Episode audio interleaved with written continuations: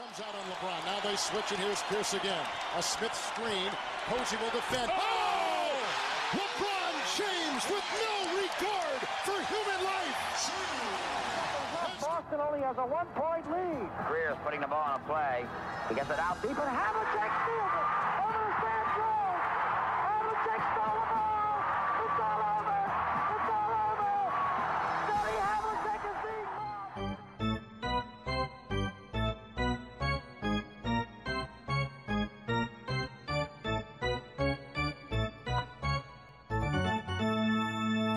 bem-vindos a mais um episódio do 24 Segundos, o podcast sobre NBA do projeto Hemisfério Desportivo. Estamos a gravar na manhã de 16 de setembro. Os Miami Heat deram o primeiro passo rumo à final do Oeste e os Lakers ficaram a saber que vão defrontar os Denver Nuggets na final do Oeste.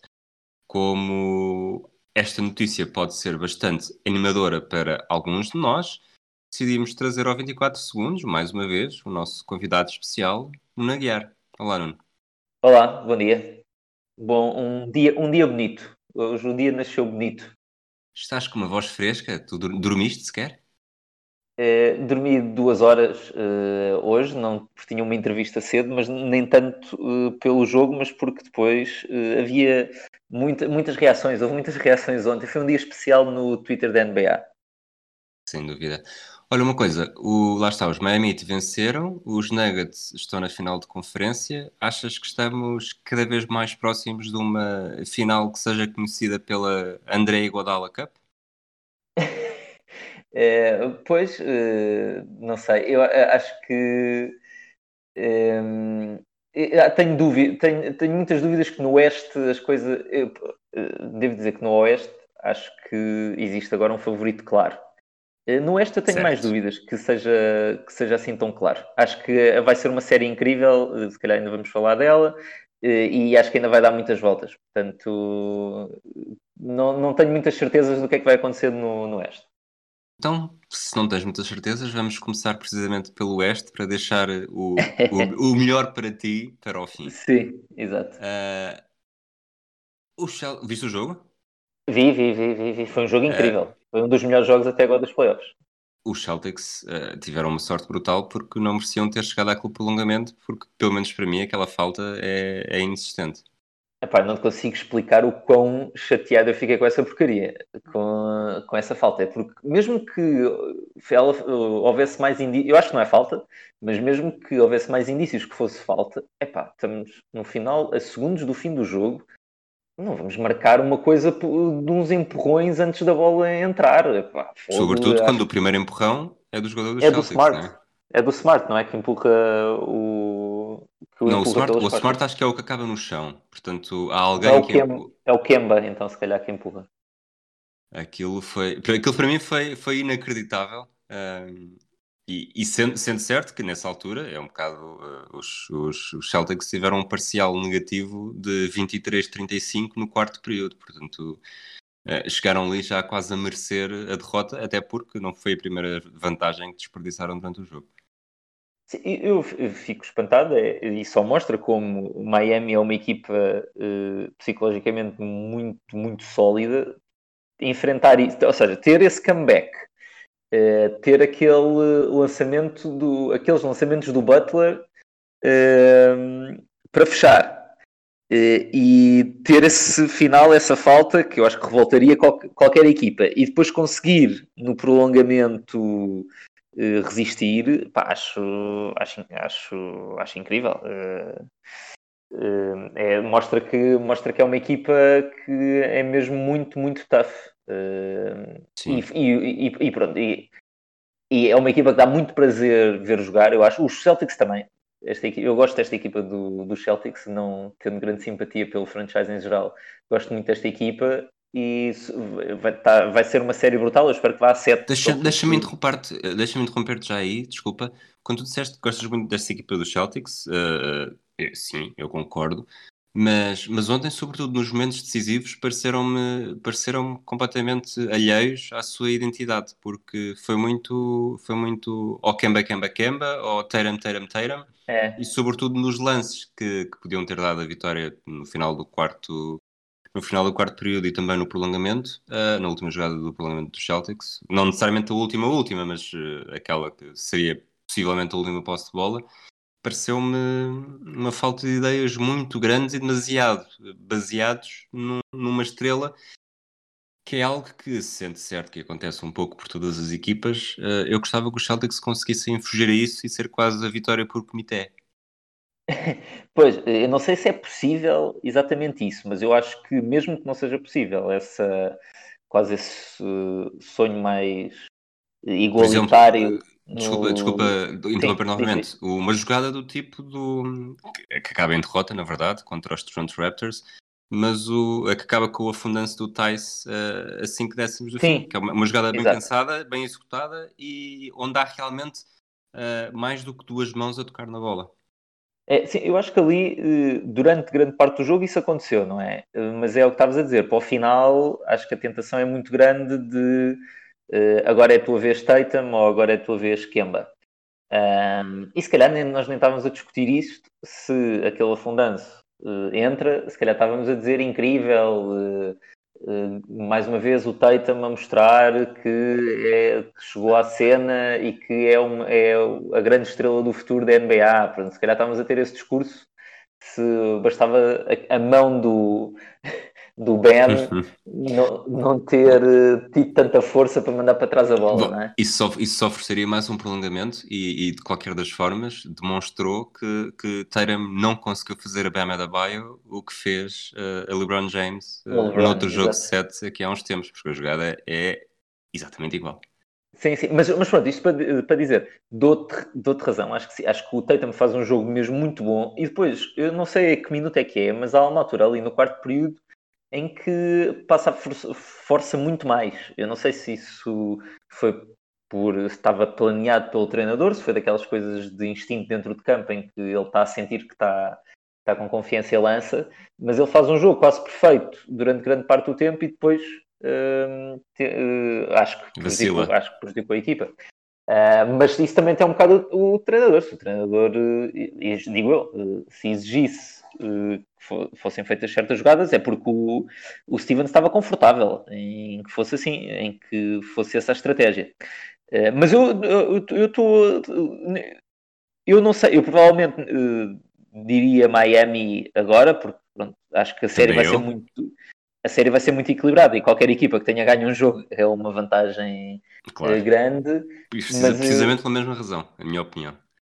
Pois, um, e acho que, só que acho que vai ser, vai ser muito duro e, e continua, continuaria a apostar em sete jogos. Uh, agora, porque uh, acho que há coisas que o Boston faz que Miami também não consegue contra, contrariar bem. Uh, tipo um Tatum quente não consegue contrariar bem. Se o Smart está a marcar triplo, continua a marcar triplos assim. 6 em 13 ontem. Se o Smart, olha lá, uma, uma final Lakers Celtics. Uma, uma final Lakers Celtics ganha pelos Celtics. Em que, o Celt em que o Smart faça pelo menos 15 triplos na final, vale uma tatuagem? Vale alguma promessa especial? Como é que é? Não, Nós temos de manter este já... assunto vivo enquanto. Não, eu já tinha dito qual é que era, é, tinha que ser no, numa maneira, tinha que ser no inverso, não é? de uma maneira se negativa. Se o Smart é... falhar o buzzer beater no final do jogo 7, Sim, ou fazer uma coisa qualquer ridícula. Tem, tem que ser assim uma coisa qualquer um bocado, um bocado ridícula. Se fosse um colapso, tipo aquilo que nós vamos falar daqui a nada, como aquele lançamento a bater na tabela de lado do Paul George. Sim, uma coisa, uma coisa bonita. Mas já agora, eu estava aqui... Eu, eu, eu, como fã dos Lakers, estou a fazer, obviamente, scouting já para de passarmos esta fase. O que é que vai acontecer? Já, já, já tens o mail direto para o Rob Palinka, para ele depois espalhar pela sua Sim, exato. Rob Pelinka com o seu cabelo com brilhantina, parecia no outro dia. Uh, e o Smart, apesar de ter estes jogos, eu estava aqui a ver, e isto é, é, um bocado, para já é um bocado impressionante a confiança com que ele está a lançar, às vezes, com lançamentos que não. Que, que eu não entendo. Havia um em específico, o Jalen Brown está debaixo do cesto sozinho ele lança triplo uh, e, e nesse eu acho que ele até acerta, mas há outros que falha. Uh, pronto, ele lançou, lá está, estavas a dizer, foi 13, uh, foi 13, 6 em 13. 13 triplo. Epá, É uma porcentagem ótima, mas 13 Aliás, triplos. 13 triplos, uh, deixa-me só confirmar, foi o jogador que mais triplos lançou ontem. Uh, a Sim, seguir foi sim, o o Tatum com Tatum. 12. Exato. Mas eu estava a ver e eu percebo porque é que eles. Eu, porque é que uh, os IT estão a fazer isso, porque apesar de parecer que o Smart está em modo supernova, ele, esta época, nos playoffs, ele está a tirar 36%, o que é, é média. É um, um jogador, só que está a lançar sete vezes triplo, que é muito, é, é, é muito, eh, mas a percentagem não assusta. Portanto, eu percebo quando se está a jogar contra um Jalen Brown que no- nos cantos é muito eficaz, é onde ele está muitas vezes, quando se está a jogar contra o Tatum, contra um Kemba, eh, temos que escolher alguma coisa, não é? Eh, e eu percebo que eles o te- o estejam a deixar sozinho, mas se o Smart continua a lançar assim, não há grande solução. E, e pronto, além da defesa, eh, onde ele continua, continua incrível. Vamos, eh, Não sei se hoje, tirando o Kawhi, não sei se é o melhor defensor no- do perímetro na NBA, é possível que seja. Ehm, portanto, acho que a série vai ser dura e, vai- e se os jogos estiverem a este nível, vai ser espetacular de seguir. Sem dúvida. Ora, vamos encerrar o capítulo Celtics, ou Celtics, antes de falar dos Miami Heat. Uh, já falámos do Smart, ele acaba com, com 26 pontos, 6 em 13 de triplos. Uh, o Tatum fez um jogo fenomenal, apesar de ter tido aquela parte final, lá está, que não anima ninguém, Uhum. mas acaba com 30 pontos, 14 ressaltos, 5 assistências, 3 roubos de bola, 2 desarmes de lançamento.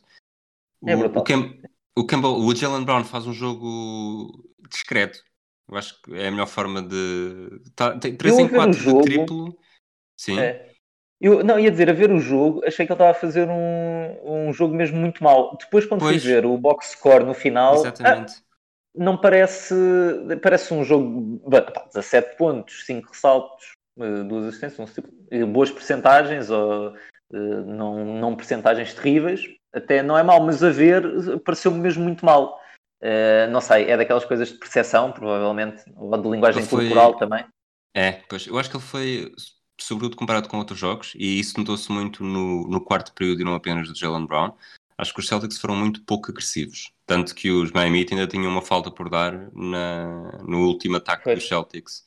E, Pois, pois. e, e isso faz, fez muita diferença, sobretudo no Jalen Brown, que é um dos jogadores mais agressivos eh, da equipa a atacar Sim, o sexto. Ah, e para terminar, e fazendo já aqui a transição para os Miami Heat, eh, Kemba Walker, que Uhum. acaba com 19 pontos, 6 assistências, eh, lançamentos de 3, 1 em 9, e que foi vítima, eh, aqui quase no, no bom sentido, de uma defesa sufocante dos Miami Heat, que o conseguiram durante grande parte do jogo. É claro que ele depois no, É. no, No quarto final. período e no prolongamento equilibra, reequilibraram um bocadinho as coisas, mas, mas acho que grande parte do mérito dos Miami Heat foi em conseguir anular o Kemba Walker, algo que os Toronto Raptors também já tinham feito com sucesso em alguns jogos. É a zona, eles quando jogam zona, aquilo atrapalha um bocado, atrapalha um bocado o Kemba. Ah, e ele está ele tá a fazer um jogo mesmo muito mau. Sei- lá está, é, há ali uma altura, não consigo precisar os minutos, mas há ali uma altura em que ele acerta, acho eu, é um triplo. Eh, e, não- e depois eh, tem o step back perto do final e entra um pouco mais num ritmo. Eh, mas em geral, nós sabemos defensivamente ele pronto, é, é um, é um ponto negativo sempre, portanto o Miami vai estar sempre à procura dele para explorar defensivamente, a tentar metê-lo em pick and rolls. Um, e portanto, se ele do lado ofensivo está a tirar isto, um em 9, torna muito complicado para os Celtics. Portanto, se quiseres procurar um fonte de otimismo para Boston, é provavelmente o Kemba não vai tirar um em 9, digo eu, no próximo jogo. Agora, é o que dizes. Uh, Toronto já tinha mostrado que consegue dificultar muito a vida a um base como o Kemba com certos esquemas defensivos e Miami parece ter uh, tomado atenção. É isso. Tu falaste, falaste disso, eu sei que certamente já tínhamos acabado os Celtics, mas esta pergunta também tem de ser feita. Uh, o Gordon Hayward pode estar aí a regressar. Achas que, Uhum. que vai ser um efeito positivo, vai ser um efeito negativo? Agora que a equipa parece, apesar de tudo, só de todos os jogos que já fez nos playoffs, que foram 4 contra os Sixers, 7 contra os Raptors, portanto este foi o 12 jogo, só no primeiro é que teve o Gordon Hayward. Uh, achas que vai ser bom para tirar a pressão ao Kemba Walker? Não há dúvida nisso. Tu também, também consegue criar e tem mais, uhum. mais tamanho. Ontem teria dado jeito, sobretudo depois do Tice ter sido excluído por faltas e mesmo na rotação, uhum. na rotação dos jogadores. Mas uh, terá um impacto assim tão grande no desfecho da série? É, antes de ontem, eu diria que sim, mas ontem, depois de ver o Wanamaker fazer o jogo que faz, eu começo a ficar com dúvidas, porque 11 uh, pontos, 6 assistências, 5 roubos de bola. E faz um jogo, e faz, é, uh, ao ver, uh, pronto, os 5 roubos de bola impressionam. O resto não impressiona assim muito, e ele até acaba com, naquela estatística do plus-minus, até acaba negativo. Uh, mas no momento, as jogadas que ele fez de algumas entradas para o sexto, em que a jogada parecia que se perdia, e ele, ele entra e marca, um, lá está os roubos de bola, boa defesa, pareceu-me absolutamente decisivo. E portanto, se ele tiver a jogar assim noutros jogos, é menos necessário e, fará menos diferença. Onde ele onde pode mesmo ajudar muito é aquilo é naquilo que estás a, naquilo que estavas a dizer, que é tirar um bocadinho mais a bola uh, do Kemba, das mãos do Kemba, se tiver a ter dificuldades, e um, tornar. Uh, só uma coisa que ele faz bem, eu acho, uh, é pôr um bocado da bola a circular mais, não é? Assim, uh, a bola normalmente não agarra muito com ele, ele mete ou passa rápido ou entra para o cesto, ou seja, faz as coisas. Nem sempre corre bem, obviamente, e ele tem tido dificuldades físicas, mas eh, é difícil que ele, eh, que ele interrompa ali o ciclo da jogada e isso ajuda muito quando temos, quando pelos vistos no final do jogo, a estratégia dos Celtics é toma Tatum uh, um contra um e lança, toma Kemba um contra um e lança e talvez ele ajude um, um pouco mais nessas situações. Sim, e há outra, há outra coisa aqui também interessante que é os Celtics ontem fizeram, apesar do bom jogo do Wanamaker, portanto já é um bocado fugir ao habitual, sobretudo em nível de, de produção, porque eu tenho ideia, ouvi os, os, os, Eu ia dizer os gajos, portanto agora, mas não lembrei de outra palavra, portanto vou manter os gajos do No Dunks, os antigos starters, a dizer que ah, ele não sim. fez nenhum ponto contra os Raptors no jogo 7. Uh, eh, não confirmei esse, esse dado, mas vou, vou vendê-lo como comprei. Sim. Uh, pronto, os Celtics ontem fizeram 13, 18 pontos de banco. Uh, se o Gordon Hayward voltar, das duas uma, ou entra no 5 inicial como estava e vai o Smart para o banco, e o Smart também faz 26 pontos, ou o próprio Gordon Hayward também tem uma produção maior, e isso uh, também acabará por ser um auxílio. Mas não nos vamos, não nos vamos eternizar nos Celtics, eu não te quero fazer uhum. isso. Não, por amor de Deus. Mas, não, mas e não vou... marcou, eu posso dizer que não, não, marcou, não marcou ponto nenhum. 0 em 2 nesse jogo. Okay. Duas faltas. Mas, mas vou pegar no número dos Celtics para falar do, dos Miami. Os Celtics lançaram 15 em 42 de triplo, 35,7%. Os Miami lançaram 16 em 36, 44,4%. E isto entrou cá aqui um bocadinho na conversa do último episódio com o Miguel Gouveia, em que falámos sobretudo da, da certidão, certidão de óbito dos Milwaukee Bucks, em que os Miami estão a lançar mesmo muito, muito, muito bem uh, de 3 e ontem tivemos aqui, eu acho que o exemplo, o maior exemplo é o do Jay Crowder, que fez 5 em 9, e ele sendo, sendo ex-jogador dos Celtics, uh, sei bem como também é um bocado dengado, tanto pode fazer 5 em 9 como pode fazer 1 um em 9 sem problema nenhum. Isso. É, mas esses 1 um em 9 são, é cada vez mais raro uh, vermos, porque o Jay Crowder está a lançar mesmo muito bem, pelo menos desde que está na bolha, está com percentagens de triplo incríveis. Sim, 40%. Ele, eu tinha ideia que era ele e o, e o Tyler Hero, os dois, estavam a lançar 16 triplos e os dois juntos tinham uma média de 40% ou bastante perto disso. Ontem o, o Jay Crowder foi 5-9, o Tyler Hero foi 2-5. O Tyler Hero faz um jogo uh, brutal para mim. Eu vi o, vi o jogo sem. Eu, eu, eu, já disse isto uma vez, eu vejo os jogos sem som uh, para não fazer barulho em casa. Portanto, escapa-me sempre um bocadinho o que é que os comentadores estão a destacar.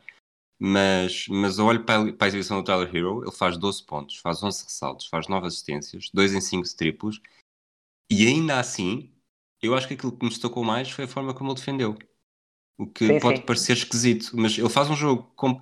Eu acho que ele fa... acaba por. Eu estava a pensar nisto ontem durante o jogo, ainda sem saber, obviamente, que os It iam vencer, uh, mas é o... como se fosse o a metáfora perfeita do que é os Miami neste, neste momento, que é há muitos jogadores a contribuir em todos os momentos do jogo. Uh, se vires o, o Bam Adebayo também faz 18 pontos, 9 assistências, 6 ressaltos.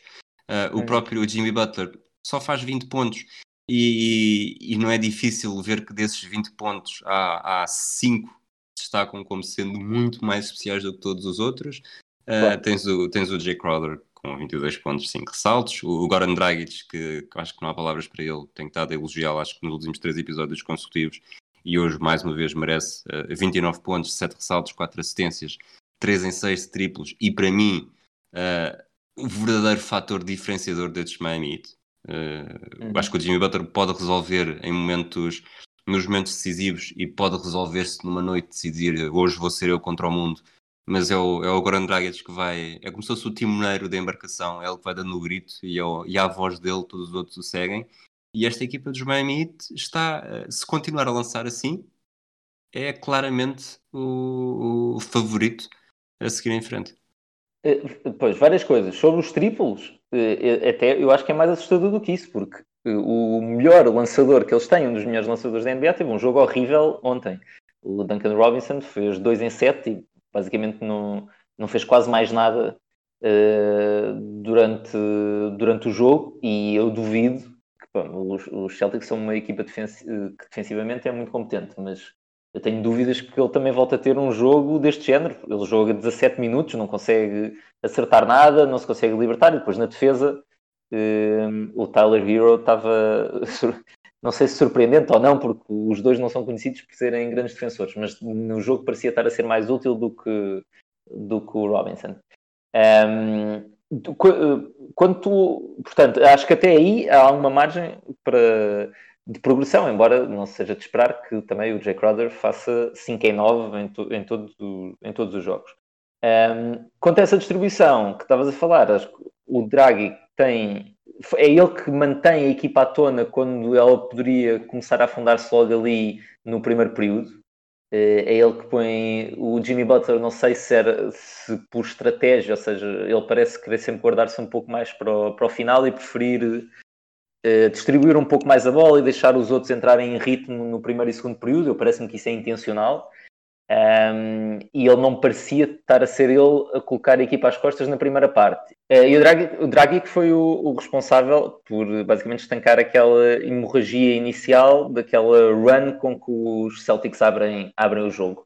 Uh, e em transição, é, a ordem é sempre a mesma: atacar, atacar, atacar o sexto, o que é, eu achei bastante, bastante impressionante. E foi ele que carregou a equipa às costas. E depois do lado do Adebayo, é, pá, hum, defensivamente não eh, começa, começa a ser difícil encontrar paralelos. O único paralelo que toda a gente encontra é o Drummond Green. Eu acho que ele, em termos de conhecer e perceber o jogo, não está nesse nível ainda, mas fisicamente é, é brutal. Ele, ele muda, ele é capaz de fazer a troca, o switch para o, seja para o Tatum, seja para o Kemba, seja ir a ficar, obviamente, com o Thais e nenhum desses jogadores, ou pelo menos eles já deviam ter percebido, eh, deve desafiá-lo um contra um, seja no perímetro, seja lá dentro, porque atleticamente é um jogador incrível. E é, e é curioso, eu estou, estou a confirmar só para garantir que não estou a dizer asneira nenhuma, mas o, o Tatum e o. Ah, não, não. Eles eram adversários, foram adversários. Eh, eu, vi, eu vi, lembro-me de ver um jogo no college uh, em que estavam os dois, e sei que em tempos neste podcast já disse isto mal, que eu achava que eles tinham sido colegas de equipa, mas não. O Tatum é de Duke, o Bama da é de Kentucky. Kentucky eu, na altura, no início da temporada, vi um jogo de Duke Kentucky em que os dois uh, se destacaram bastante todos os outros. Um... Ah, Deixa-me só dizer uma coisa sobre o Tyler Hero, que era o que tu estavas a destacar. Eu acho que ele faz, faz um jogo fenomenal e depois, é pá, que uh, coragem para não dizer outra coisa, com aquele lançamento triplo uh, que ele faz, eu acho que, não sei se é no final do prolongamento, se é no final do quarto período, uh, em que é inacreditável um rookie ter a coragem para, num, aquilo é meio um contra-ataque ou assim uma, uma semi-transição, em que ele lança simplesmente, com eles a perderem, se ele falha aquilo e se os Celtics marcam, se calhar acaba o jogo, um, ehm, e ele tem basicamente um triple-double no, no dia, porque foi, foi ontem, salvo erro, não é? Exato, foi ontem, eh, em que ele soube que não estava na first team uh, all rookie. Um, foi para a second team, entrou na first team o Eric Pascal dos Golden State Warriors. Warriors. Uh, aliás, entra o Kendrick Nunn, entra o Kendrick Nunn do, do Zit. O- É, é verdade que o Kendrick Nunn durante a época jogou mais, mais minutos e também mais, com, pelo menos com mais eh, números para mostrar do que o Tyler Hero, apesar de acho nunca, nunca ter estado em causa que o Tyler Hero é o melhor jogador.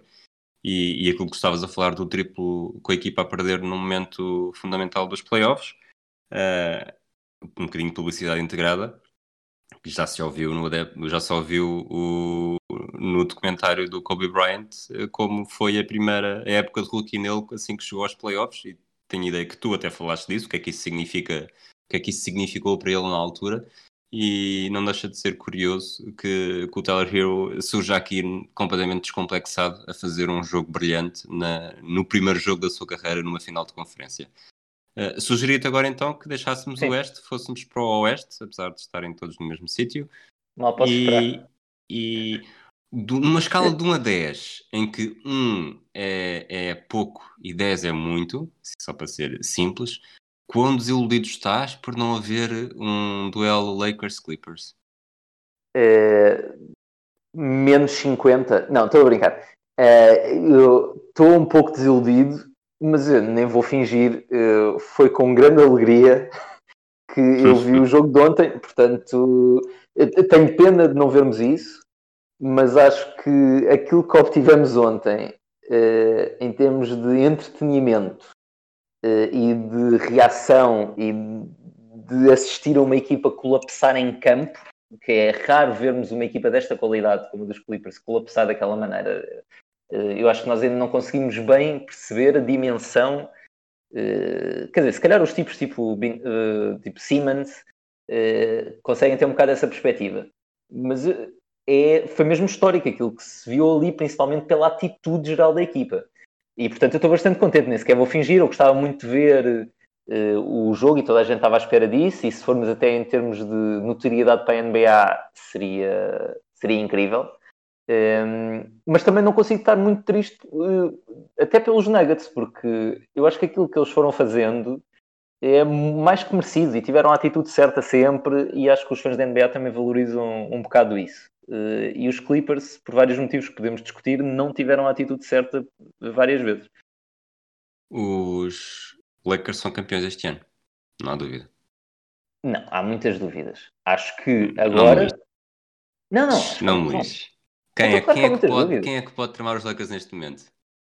Então, para já, o, o- é preciso passar os Nuggets. Eu não- nem sequer estou a ser. Claro, é eu- preciso, é preciso ganhar 4 jogos contra os Nuggets e depois 4 jogos contra os Miami Heat ou contra os Boston Celtics. Essa, essa Eu não ficava admirado. simples.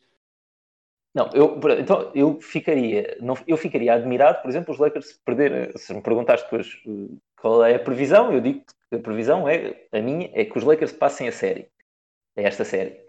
Mas eu não ficaria assim tão admirado que numa final contra o Zit os Lakers perdessem contra, contra o Zit apanhando um Zit super quentes de triplo. A sério que não ficaria mesmo. Foi, foi, por acaso, foi uma coisa que falámos na semana passada e o que eu disse é que acredito que esta, que esta série quente do Zit se mantenha contra os Celtics numa final de conferência. Duvido muito que se mantenha numa final da NBA com, com tudo o que estiver em jogo. Eu acho que tu estás a ser, estás a ser adepto dos Lakers, estás a ser demasiado moderado, eu acho que não há Não. dúvida. E lembro-me que Ei, estavas aqui, dúvida.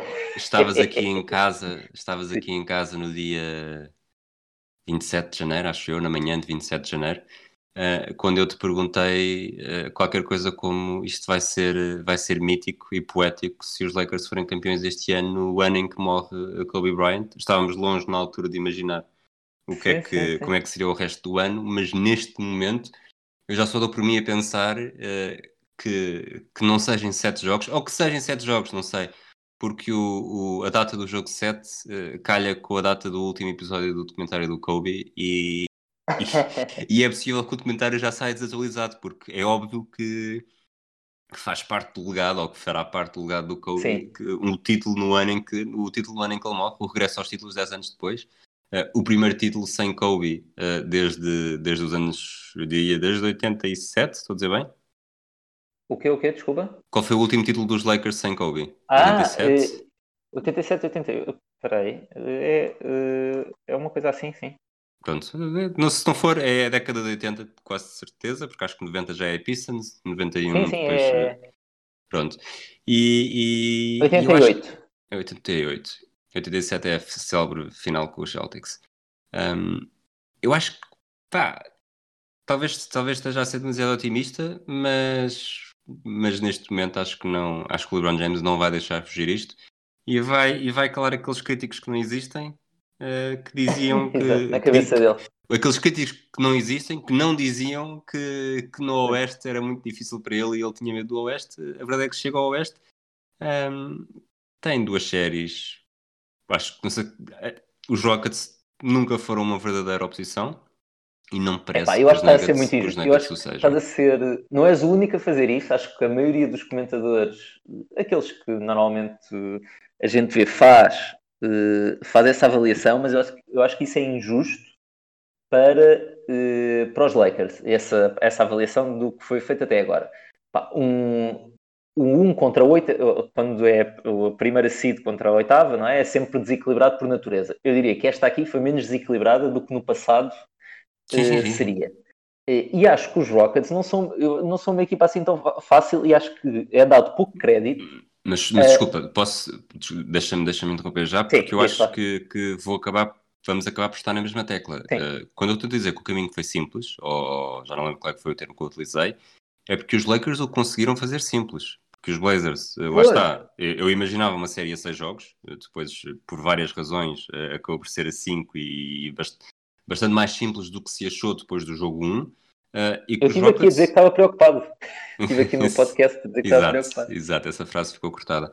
Ah, e depois o e depois com os Rockets também foi, foi algo que eu não. Lá está, como foram jogos mais tarde, ah, vi poucos, houve um foi à meia-noite por acaso, vi pouco dos jogos, mas também nunca esteve no ar a ideia de que podia estar em risco. E isto para mim é o maior mérito, ah, em cima sendo adepto de uma equipa do Oeste, é o maior mérito que o LeBron James tem, que é quando, quando a coisa pia mais fino, ah, ele, ah, ele diz presente. não só do LeBron, não é só do LeBron, da, Mas da- da sobretudo, equipa sobretudo do técnica. LeBron. Mas da equipa técnica dos Lakers, eu acho que como o Frank Vogel não tem assim um perfil mediaticamente não é muito apelativo, eh, ele acaba por... E porque, lá está, tem o Anthony Davis e o LeBron James na equipa e, portanto, o crédito e também as críticas vão sempre cair mais sobre as duas estrelas, quando, principalmente quando são duas estrelas dessa dimensão. Eh, mas aquilo que ele desenhou para neutralizar os Rockets, eh, eu acho que tem sido pouco elogiado. É, foi, foi um plano perfeito. Teve uma equipa que executou muito bem, eh, e aí há que dar crédito ao LeBron, para mim, onde ele tem mais crédito até no lado defensivo, que nos últimos dois anos tinha sido bastante fraco. Ele parece ter realmente comprado eh, e, aceita, e aceitado que tem que eh, tinha que tomar uma, um- uma posição mais ativa no lado defensivo, portanto, muito crédito aí. Ehm, agora, acho que não foi. Não, discordo um pouco como quando se diz. Eu sei que não é exatamente isso que estavas a dizer, mas acho que há um bocado essa teoria de os Lakers ainda não foram testados. Não sei, tenho um bocado essa dúvida. Sobre serem favoritos ou não, se me perguntares das, das equipas que sobram das quatro, qual é a favorita? Eu também diria os Lakers, eh, neste momento. Mas é favorita, é do género, eu dou se calhar 35% de hipótese aos Lakers, ou seja, há, eh, para o resto do campo, para as outras equipas, há 65% de hipóteses eh, a distribuir. Portanto, acho que muita coisa, muita coisa ainda pode acontecer. Acho que tens razão numa coisa em específico, que é Numa em específico É. já, tô- já me sinto com sorte. Não, tens em várias, mas numa em específico disseste. Que é eh, o, mais do que eh, se calhar eh, a questão do favoritismo é o legado do LeBron, porque o LeBron, se calhar, quando chegou a Los Angeles, e principalmente depois de perceber que o Kawhi não vinha para os Lakers, ia para os Clippers, ia se juntar ao Paul George, a uma equipa já bastante boa, e ainda ia ter capacidade de reforçar essa equipa, em que eles basicamente fizeram, eu não sei se me lembro, eh, de uma equipa tão eh, deep, tão profunda. Eh, Não é uma equipa tão boa como era Golden State com o Kevin Durant, mas essa equipa eu acho que nem era tão. eh, não tinha um banco tão profundo como e tão útil como estes Clippers, em teoria, tinham. Um, e ele, quando vê isso, eu acho que ele começa a pensar, a refletir: será que eu vou ter uma outra hipótese de ganhar um título, porque hum, este ano nós não temos Golden State, mas no próximo ano vamos ter. Este ano não temos uns Nets fortes, em teoria, no próximo ano vamos ter. Uh, vamos ter uns Celtics a crescer, uns Nuggets a crescer, vamos continuar a ter Rockets uh, e os Clippers, em princípio, obviamente, uh, a manterem-se como candidatos todos os anos. E ele aqui, agora, depois de terem sido eliminados os Bucks e os Clippers, que na, diria eu que eram os dois principais candidatos uh, para a grande maioria das pessoas, com os Lakers em terceiro lugar, eu acho que ele tem aqui uma oportunidade de ouro para uh, fazer uma coisa incrível, que é toda a gente fala de o Kawhi, Le o Kawhi Leonard pode ser MVP das finais por uma terceira equipa, uma coisa como uma coisa que nunca ninguém fez mas eu acho que não houve debate nenhum sobre o, o LeBron. LeBron James poder fazer o mesmo. Exato, o LeBron James Sim, pode Kawhi, fazer exatamente a, a diferença é que o Kawhi o poderia fazer em anos consecutivos, não é? Uh, quer dizer, anos consecutivos, uh, duas equipas em anos consecutivos em conferências diferentes. Uh, o LeBron James, até pela sua longevidade, não, é, não foi igual. Sim, sim, sim, mas não, acho não que não, nem, sequer se, nem, nem, sequer se debateu muito essa, essa possibilidade de entrar, para a, de entrar para a história porque estava-se a E eu percebo porque. Eu, eu, eu, quando me perguntavam quem era o favorito, sempre disse os Clippers, porque eu acho que a equipa era, no papel, era perfeita. E, e pronto, se calhar podemos falar depois um bocado mais sobre isso, sobre o que é, o que, é que se passou. Mas o, o LeBron agora tem aqui uma oportunidade de, se ele ganha este título com os Lakers, nós sabemos de qualquer título com os Lakers dá uma projeção enorme ele eh, aqui vamos voltar àquela questão, eh, ainda bem que o Jordan lançou o documentário, porque vamos voltar a sério à Sim. questão de se ele não é o melhor jogador de sempre mesmo. Uh, e ele deve e eu acho que era no, no podcast de hoje dos tipos da ESPN, eles, eles dizem uh, o Windworth, que o conhece bem, ou pelo menos conhece bem o círculo que o rodeia, dizia que ele sabia que o LeBron tinha perfeita noção disso e que estava com os olhos a brilhar perante essa possibilidade, porque eu acho que esta é uma oportunidade de ouro que para o ano acho que vai ser muito mais difícil eh, e o LeBron deve saber que, é, que é, tem aqui, ele está assim já com uma mão, parece que está a ver assim o, o, o objetivo ao longe, ele está quase a tocar nele, não é?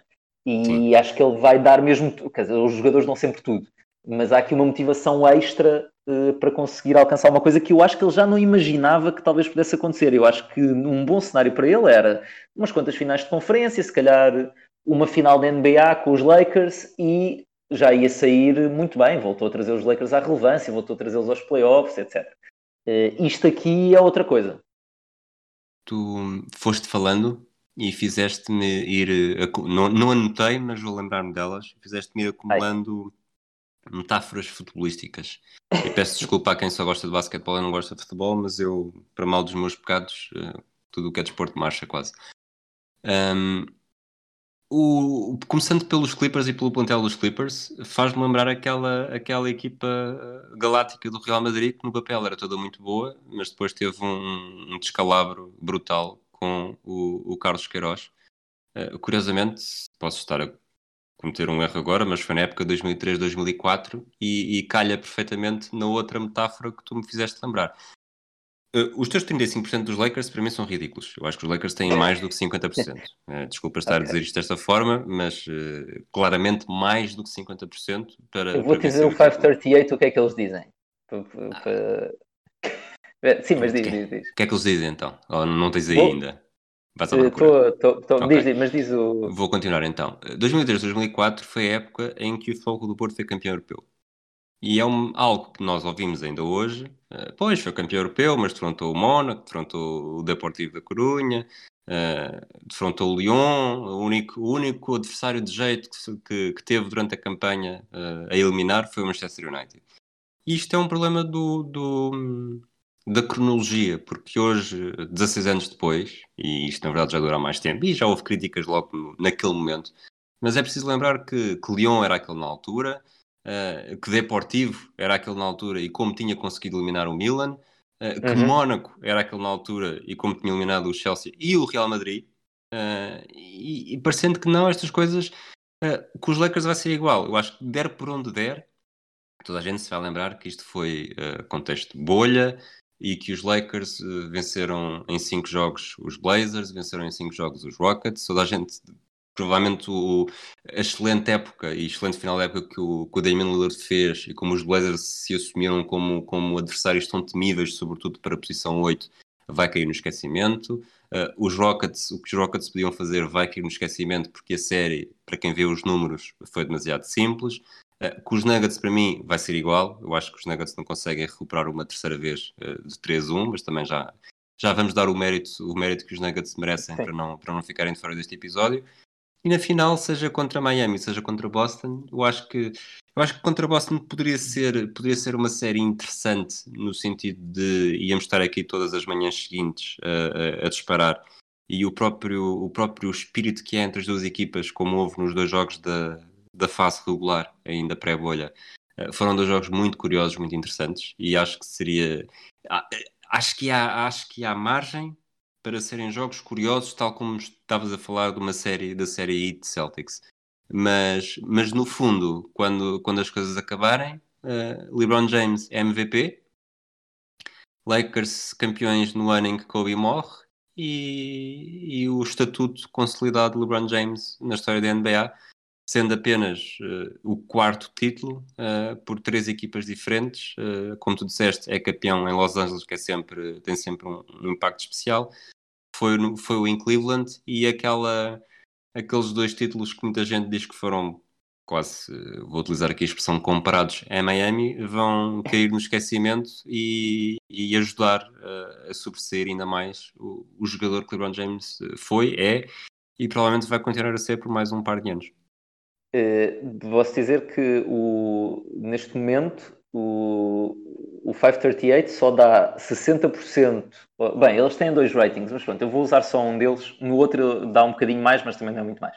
Dá 60% de hipóteses de passar aos Nuggets e apenas de, de ganharem aos Nuggets e apenas 17% de ganhar nas finais. E os Boston Celtics têm 48% de hipóteses de ganharem nas finais, segundo um dos ratings deles que avalia portanto, a equipa. Portanto, neste momento, a equipa que tem mais probabilidade de ganhar o título são os Celtics. Exatamente. É isso, é, é isso que estás a querer dizer. E tu dizer nesses números. Portanto, o mesmo, o mesmo site que diz que o, que o Trump tem uma vantagem de 1.2 no Texas sobre o Biden. É isso? Exato. E o, e o, mas pronto, e o outro rating deles também dá aos Celtics à frente, mas apenas por 35% e já dá 31% aos Lakers. É, ainda bem que me disseste isso que eu vou já comprar as faixas, encomendar as faixas, então. Exato. Tu acreditas nisso? Não. Não, acho que essas porcentagens não são estas, mas acho que não é 17% a ordem, para os Lakers. A ordem é essa? Não, já te disse, eu acho que Lakers são os favoritos neste momento. Lakers acima dos 50%, não há dúvida. É, não, o campo nunca, nunca podes dar, quer dizer, podes fazer, cada um tu, tu, andaste quiser, anos, tu andaste anos a sofrer com os peitos e agora vais-me dizer que o campo, o, o campista e o campo aquilo alguma vez? Isto é, isto é, isto neste, neste momento, neste momento, uh, com, com estas quatro equipas em, em campo, lá está, é exatamente igual a Golden State Warriors versus, versus uh, é, tudo o resto não, não. nos últimos okay. anos. Não acho, não acho, não mas pronto, tudo bem. E pronto, e Golden State não ganhou já agora no, no último ano, mas pronto, não. Sim, mas eu estou a dizer fora lesões. Eu disse fora sim, lesões. sim, sim, sim, sim, claro, claro, claro. Uh, não, acho que, acho que são favoritos. Acho que isso para o legado do, do, do LeBron é decisivo. Acho que para, para, a equipa, no sentido do franchise, é muito importante. E se calhar podemos ir lá agora só no instante. Uh, se, se, quiseres falar um bocado de Clippers, porque marca também sim, sim. o domínio da cidade. E o Magic Johnson, ontem, ontem de madrugada, enquanto já eram, não sei, umas 5 da manhã, eu ainda estava a fazer refresh no meu feed Twitter só para me rir mais um bocado com coisas dos Clippers uh, mandou logo o tweet a dizer esta vai ser sempre uma cidade dos Lakers. E eu acho que seria sempre, mesmo que os Clippers ganhassem o título. Claro. Mas foi, isso foi, uma eh, resposta, foi uma resposta a toda a campanha que os Clippers montaram no início do, da temporada, não é? Exato. E com o Kawhi, meterem o Kawhi com o porta-chavezinho com uma coroa uh, e, dizer, e, depois a dizer é a cidade é dele. Com, acho que aquilo era um anúncio da New Balance, achou? Um, As mochilas epá, distribuídas. Aquilo não foi nada, obviamente, foi por acaso. E há uma. Como qualquer. Se eu também se fosse dono dos Clippers, eu, também tentaria impor-me. Se, se aquela é a nossa cidade, pronto, não vou aceitar que sou sempre a equipa menor da cidade. O objetivo é ser a melhor equipa, obviamente. Um, E, mas isto aqui já seria difícil se eles ganhassem, eu acho. E aqui até havia uma expectativa, é engraçado porque havia uma certa expectativa de. Eu acho que a bolha era bom para os Clippers. Depois, se calhar, não certo. foi por motivos psicológicos, mas a bolha foi bom por causa do público. Porque claro. eu tinha uma grande curiosidade de, de, numa série Lakers Clippers, não só os jogos em casa dos Lakers ia ser obviamente avassalador, mas que os jogos fora houvesse ali bastantes fãs de Lakers que acabassem por abafar, por vezes, os fãs de Clippers. Tinha muita curiosidade para ver se era isso que ia acontecer. E os próprios Clippers diziam que se ganhassem, até eh, não sei se foi o Lou Williams, dizia que esperava que se calhar até fossem assobiados na parada pelo meio da cidade ou algo desse género. Portanto, eh, a bolha, de certa maneira, até podia facilitar algumas dessas coisas.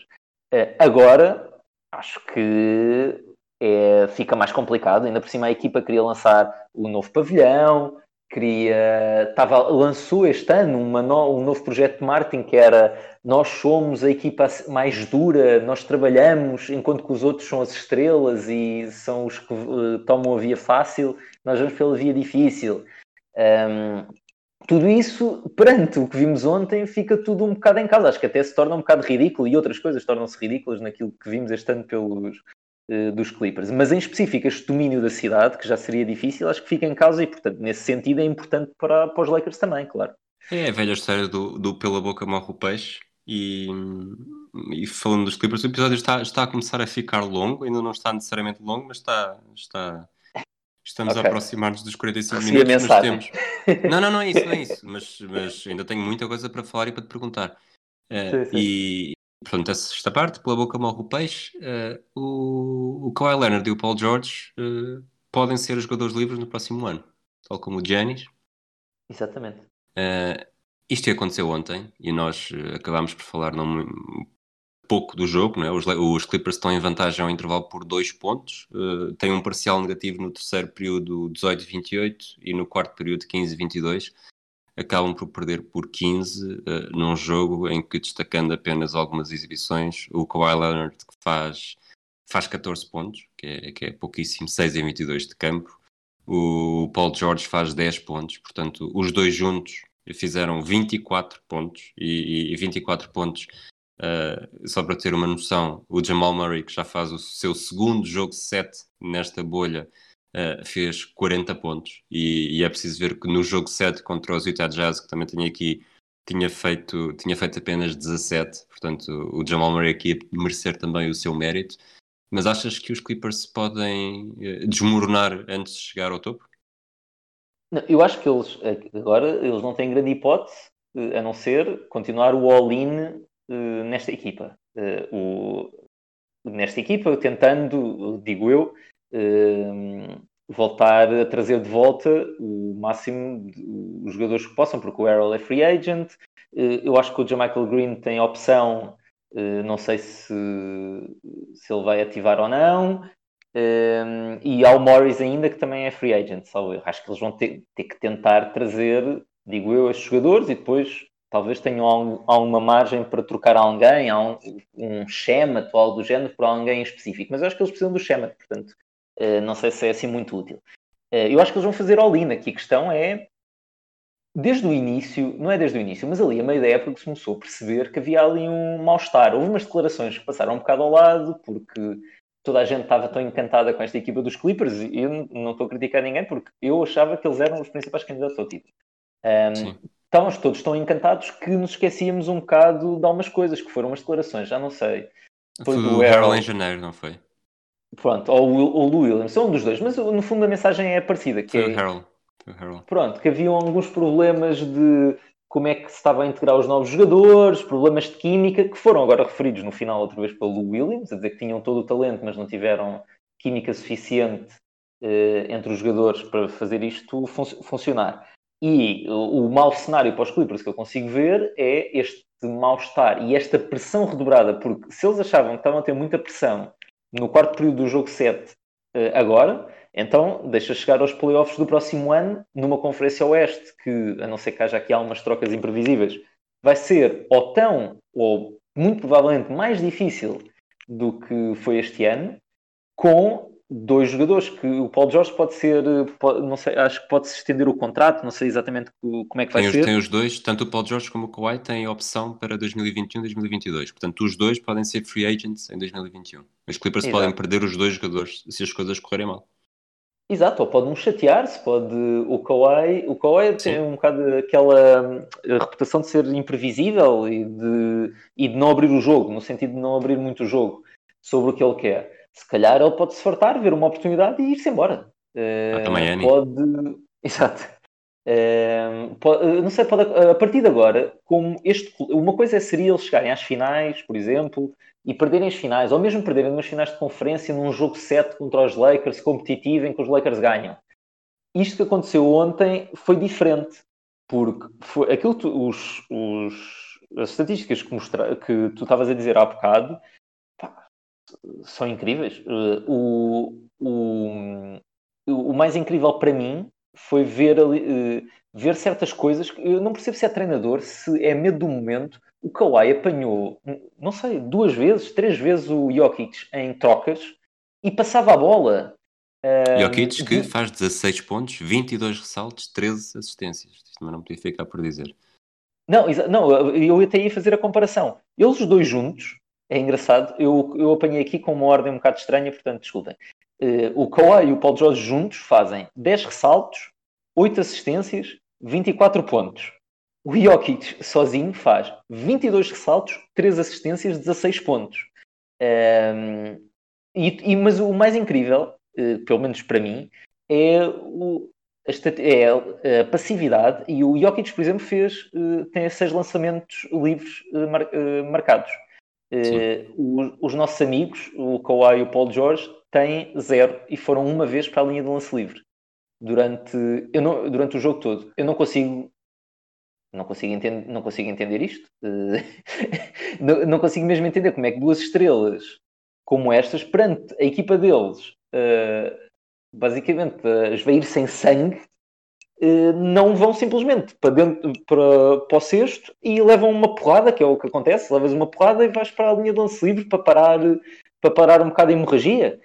Uh, muito passivos, linguagem corporal horrível, ninguém a querer lançar. no final, quando lançavam, o Paul George acerta de lado na tabela. Uh, não sei. Uh, o, o, depois há ali até uma jogada, já mesmo para o final, em que eles já estavam um bocado desesperados, mas em que o Kawhi, não sei se está a tentar lançar, se está a tentar fazer um passo por cima do Jokic, ele uh, manda a bola, faz um corte e vão três jogadores nos Nuggets isolados com os Clippers basicamente de, cabeça para baixo a andarem para trás. Uh, eu não sei, acho que foi. Não, não me lembro de ver. Já vi. Os Clippers têm colapsos históricos, eh, nomeadamente aquele contra os Rockets, contra Sim. o Corey Brewer e o, e o Josh contra Smith. segunda linha. Exato, os piores lançamentos da NBA, que, os piores lançadores da NBA que fazem um jogo incrível e pronto, e aproveitam o colapso dos Clippers. Mas aí pelo menos, não sei, havia uma certa luta. Isto aqui pareceu-me jogadores, o qual é duas vezes MVP das finais, e aqui pareciam jogadores que não queriam o momento, não queriam estar ali. Um, e portanto eu ficaria, ficaria muito preocupado. E acho que o risco é esse: é criar-se um mal-estar e uma pressão tão grande que alguns jogadores façam check-out ou queiram sair. Acho que aí existe um risco. Agora, em termos de gestão da equipa, acho que o que eles vão fazer é continuar. Acho que não há outra coisa a fazer. E a equipa é boa, portanto, eu nem sei Sim. o que é que poderiam fazer diferente. É. Só um último, uma última estatística: o, o, com o Kawhi Leonard em, em, campo, menos 21, com o Paul George, menos 20. Portanto, até aí demonstra uh, quão poucos estrelas conseguiram ser. Um, Deixa-me só dizer uma coisa só, só de Clippers, muito rápida. E o, o que eles agora estão a ser prejudicados por uma coisa que também é culpa deles, que é que quando tu dizes pela boca mal o peixe, uh, há coisas que foram eles a trazer sobre eles próprios. Uh, esta, eu não sei se alguma vez vi uma equipa que nunca ganhou um título ser tão arrogante como esta. Arrogante não é dentro de campo a ser dura dentro de campo. É arrogante em declarações aos mídias, nas redes sociais, em coisas que iam dizendo, mas também dentro de campo numa de tough guys, uh, que eram principalmente com o Morris e com o Beverly, eles adotaram muito essa, essa postura. Uhum mas sem terem ganho nada. E depois, aquele momento, eu acho que há um momento em específico que os vai assombrar e Eu acho que é uma pergunta que eu te ia fazer. Não sei se. Diz, desculpa, eh. Eu acho que prefiro interromper-te e não ser isso do que.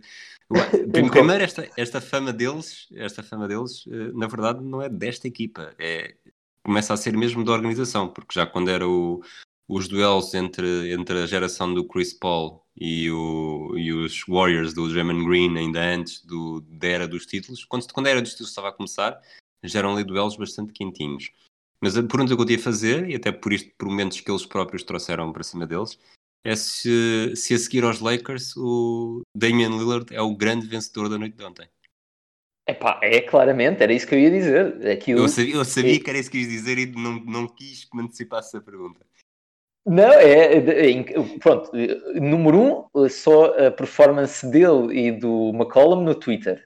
A seguir, Não, não sei vi, se tu não já sei de nada. Não, não sei de nada. Conta-nos. Epá, é uma, é uma coisa, eu não sei se alguma vez vi uma coisa assim, é o McCollum basicamente passa os últimos 5 minutos para aí do jogo só a rebentar completamente com o, com esta equipa dos Clippers. Porquê? Já agora, para contextualizar as pessoas, o, o momento que eu ia dizer que vai ficar marcado para sempre com eles é quando eles gozam com o, o Lillard, quando ele falha dois lances livres nestes jogos já dentro da bolha.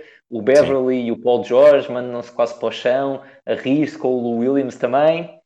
Eh, e o, depois o, o Lillard faz aquela resposta, achei eu muito bem, que é, eu já mandei esses dois para casa várias vezes, eu já mandei os dois para casa mais que uma vez. Eh, portanto, eh, se calhar primeiro ganha e depois vamos falar. E vocês continuam a fugir e a tentar encontrar um sítio para, para ganhar. Eu estou a tentar fazer o meu trabalho aqui em Portland. Ahm, não, o McCollum, vou-te só dizer alguns. Eh, e- e o- eu acho que o, o melhor de todos, ele, pronto, foi várias coisas de dizer que estava a beber vinho eh, e a dizer que algumas, algumas pessoas são, são feitas para jogar nestes jogos, eh, outras não são. Eh, por exemplo, ele vai, manda um vídeo ao Lillard com aquele lançamento do, do aliás, não foi ele, desculpa. Ou outra pessoa qualquer que manda ao Lillard aquele lançamento do Paul George, ehm, quem que bate de lado na tabela e alguém pergunta: Ei, Damian Lillard, achas que este foi um bom lançamento? Que é a referência àquela frase Sim. que o Paul George disse que não foi um bom lançamento e ele responde a dizer: Yeah, uh, look good uh, to me. Uh, e o- mas a melhor de todas do McCollum, uh, vão ver, quem queira vá ao perfil do McCollum e leia todos, mas a melhor de todos, ele diz: uh, My last tweet before I finish this class. They did they did vote. They ain't wanna play no more, but I didn't think they was gonna go out like that. Porque eles votaram para não continuar a jogar depois da polémica com, eh, com a greve do- dos Bucks e tanto eles como os Lakers supostamente não queriam continuar eh, a época da NBA. Epá, e esta aqui é, é arrebentado totalmente. E, e pronto, e- mas esse é só um exemplo como Parece uma os- criança na noite de Natal. eu estou muito feliz porque é um exemplo de como um, uh, estes, estes tipos que são tão fake tough e fazem estas, uh, estas coisas ridículas, estar a gozar com, com um tipo como o Lillard e que agora estão, obviamente, uh, estão a ter as consequências. karma. Claro, de, quando tu falas assim, depois tens que cumprir. Pronto, é como os- o LeBron e o Wade e o Bosch vão ser sempre perseguidos pelo não um, não dois, não três, não quatro, não cinco campeonatos. Pronto, ganharam dois, o que já não foi mal, mas vão ser, vão ser sempre gozados por aquela coisa ridícula que eles tiveram e depois tiveram o karma também em 2011 quando perdem com, com os Mavericks. Se calhar os Clippers têm este colapso e se calhar ganham o título para o ano ou daqui a dois anos, não sei, mas agora vamos passar uns meses a gozar com isto, acho que é um bocado inevitável. E bem, Estamos, estamos então a entrar na parte final e agora se calhar aceleramos um bocadinho mais eh, para ver Sim. se conseguimos manter isto abaixo da uma hora, não sei se vamos conseguir. Número da semana? Uh, número da semana uh, tem a ver com aquilo que acabámos de, de falar, que é zero. E zero é no quarto período, Kawhi e Paul George tiveram zero pontos, lançando 0 em 11 de campo eh, e mais uma vez sem nenhum, sem nenhum lance livre. Isto é a marca do colapso. Acho que isto nós ainda só agora estamos a começar, agora os podcasts já estão a começar um bocado a cair, vamos ter uma semana de massacre para os Clippers e as imagens deste final de jogo e do desempenho deles os dois uh, vai marcar as próximas semanas. E, portanto, acho que é o número da semana para mim. Tu, ao usar essa última frase, fizeste mudar o meu momento da semana, porque de facto isto vai, vai entupir tudo o que é podcast, tanto como entupiu o nosso, uh, e, e, tudo o que é conversa, e vai abafar uh, o abafo do Bema da Bio. E, ah, não portanto... faças isso. Escolhe esse momento. É, tão mais, é mais feliz. Deixa-me ser o, o, que traz as coisas negativas, a, a toxicidade uh, fanática para aqui e mantém. Ainda por cima seria fair play até escolher esse momento. Eu acho que não, é não, não, mas é isso que eu ia dizer. Eu ia escolher, eu ia, para mim, o momento da semana ia ser a eliminação dos Clippers. Mas como tu próprio já disseste que isso vai, ah, ser, okay. vai ser tudo Boa. e mais alguma coisa, vai, vai abafar o, abafo do Bema da Baia, eu vou manter vivo o bafo do Bama da Baia, por muito que me tenha, tenha gostado. Um, por acaso não Acho foi assim bem. tanto, vou confessar. Mas, mas é uma jogada, é uma jogada impressionante, é uma jogada que o, que o Teram faz tantas vezes e, e, com sucesso, seja quem for o adversário. E o que é certo é que o Bama da Baia foi à luta e tem aquele momento que, que se a série for ganha, uh, vai ser memorável uh, durante bastante tempo. Não, e... não é hipérbole dizer que é uma das melhores jogadas defensivas de sempre. Uh, não é sequer deste ano, é de sempre. É brutal é... pelo que significou eu e pelo espetáculo eu, atlético. Eu não me estico tanto porque daria empate só. Não, não estou a dizer que é melhor. Eu estou a dizer que está no top 10, provavelmente. Ou Mas eu acho que para estar no top 10 devia ter, sido, devia ter garantido a vitória. E, e garantida a vitória ou, ou impedida a derrota. Neste caso é mais isso. E aqui, se aquela bola, se o Terem faz o afundanço, o jogo é uh, fica empatado e provavelmente okay, ou okay, mais okay. um prolongamento ou, ou o Zito tem mais uma posse de bola com pouco Mas tempo. podia ser afundanço com falta, repara. Uh, podia, isso, e, também, e, também, podia ser. Uh, não nos vamos perder sim. aqui em, em, em pormenores. Sim, sim. Mas vamos acabar então o episódio. Uh, episódio 40, tiveste sorte em relação aos últimos, porque 37, 38 e 39 há tão poucos jogadores que não contam para nada. Uh, mas 40 tem, tens aqui 167 jogadores por onde escolher e estou curioso. Uh, não, 40, eu escolhi o Donis Aslan por causa do ZIT. eu nem sabia, vou já aqui só para retirar créditos a mim próprio como comentador num podcast, um, eu nem sabia que ele ainda estava ativo, no sentido de ser ativo na, na equipa do ZIT. Uh, ele jogou quatro jogos esta época uh, e jogou um jogo já na bolha, uh, que foi onde jogou mais tempo, acho que jogou 20 minutos, e tudo o resto foi jogos em que jogou 3 minutos, 4 minutos, 5 minutos. Um, ele é, é, um, é um histórico, eu escolho porque, porque temos, temos estado a falar muito do Ziti e da capacidade que eles têm tido, eu acho que tem sido a equipa mais impressionante, não quer dizer que seja a melhor, mas a equipa mais impressionante e que provavelmente mais gente tem gostado de ver jogar. ele é, foi campeão três vezes e agora eh, ele vai, portanto, na, ele já está com 39 anos, vai com quantas épocas de, de NBA? Começou em 2004. Eh, começou em 2003, 2000, eh, não, começou em 2002. Ele foi draftado, fez a primeira época em França, fazia uhum. ideia, e começa na NBA em 2003, 2004. Exato. Uh, e basicamente foi, foi, foi campeão daquelas equipas, do, foi campeão com o Wade e foi campeão inicialmente daquela equipa que é campeã em 2006. 2006 sim.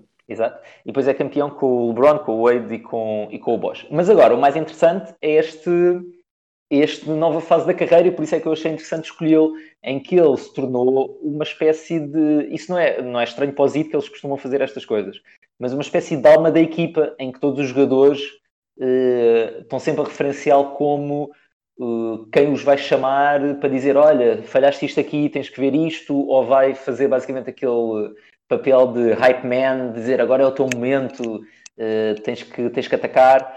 E os próprios treinadores deixam às vezes conduzir. Eu estava a ler o Spolster a dizer que o deixava conduzir às vezes até os huddles o, um, ehm, no, nos time-out. E portanto ele ganhou uma, quase aqui uma importância de alma da equipa que eu achei, que eu achei interessante, além de pronto, também teve uma certa importância nos campeonatos que os IT ganharam. E eu, uh, Sobretudo em 2006. Ele em 2006 faz uma excelente final contra, contra Dallas. Pois, eu, nem, eu nem fui ver os, os stats da, da final, mas os stats do regular season dessa Eh, época. Não digo, não digo isto pela estatística, digo pelo, pelos jogos que me lembro de ver, eh, que na verdade foi só o último, agora que me lembro disso. Sei que gostei tanto do, do- da exibição dele que o ano seguinte é o primeiro ano que entro numa fantasy e escolho exatamente por ter gostado dele no jogo 6 da final.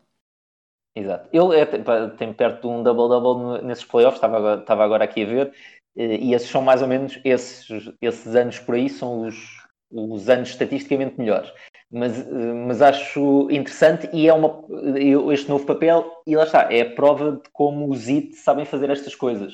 Seja de a maneira como subiram, foram subindo o Spolstra, seja a maneira como integraram os Alonso Mornings da vida, ou agora o Aslan, eh, eles criam uma cultura e essa cultura está agora a mostrar que é bastante útil ao acelerar processos de rebuild, se quisermos, como eles conseguiram acelerar. Ok, está feita a escolha, está justificada a escolha. Eu tive, cheguei a ter uma pequena esperança agora a ver os números 40 que existiam de que pudesse escolher o, o Bill Lambier, depois de termos falado tanto dos Clippers e de gente detestável e execrável. Eh, Eu, curiosamente, não me lembro do Bill Lambier como, como jogador dos Pistons, mas lembro-me como treinador na WNBA, na altura, quando, quando defrontava a Tisha Penicheiro em finais da WNBA e mesmo aí eh, lhe ter uma raiva inexplicável. Mas eh, o Donis Aslam é muito melhor, até porque nos permite pensar numa ideia que é provavelmente daqui a duas semanas vamos estar a discutir sobre que jogador vai chegar primeiro aos quatro anéis, se o LeBron James ou o Donis Aslam. Exatamente, exatamente. Exa- Vamos ver se o, se o Donis nesse cenário jogaria eh, um minuto. Tenho dúvidas, mas pronto, terá direito também. Terá direito ao seu anel. Está feito então, Nuno Aguiar, muito obrigado mais uma vez. Se os Lakers, lá está, os Lakers vão ser campeões, portanto has de voltar mais vezes para analisar jogos e títulos e significados. Eh, obrigado por estares disponível também de manhã. Obrigado a vocês que nos estão a ouvir. Não sei se têm estado a acompanhar o audio documentário do Kobe Bryant, mas eh, nesta semana saiu o quarto episódio, que é referente ao período 2002-2007. Na próxima segunda-feira vai sair o período 2007-2010, portanto, curiosamente, um período em que há três finais, eh, dois títulos, e que o Nuno Aguiar também participa, tem ideia, nessa, Sim, nessa, neste episódio específico. E hum, um abraço a todos e até à próxima. Comes out on LeBron. Now they switch, and here's Pierce again. A Smith screen. Posey will defend. Oh! oh! LeBron James with no regard for human life. Boston only has a one-point lead. Greer's putting the ball on a play. He gets it out deep, and Havlicek steals it.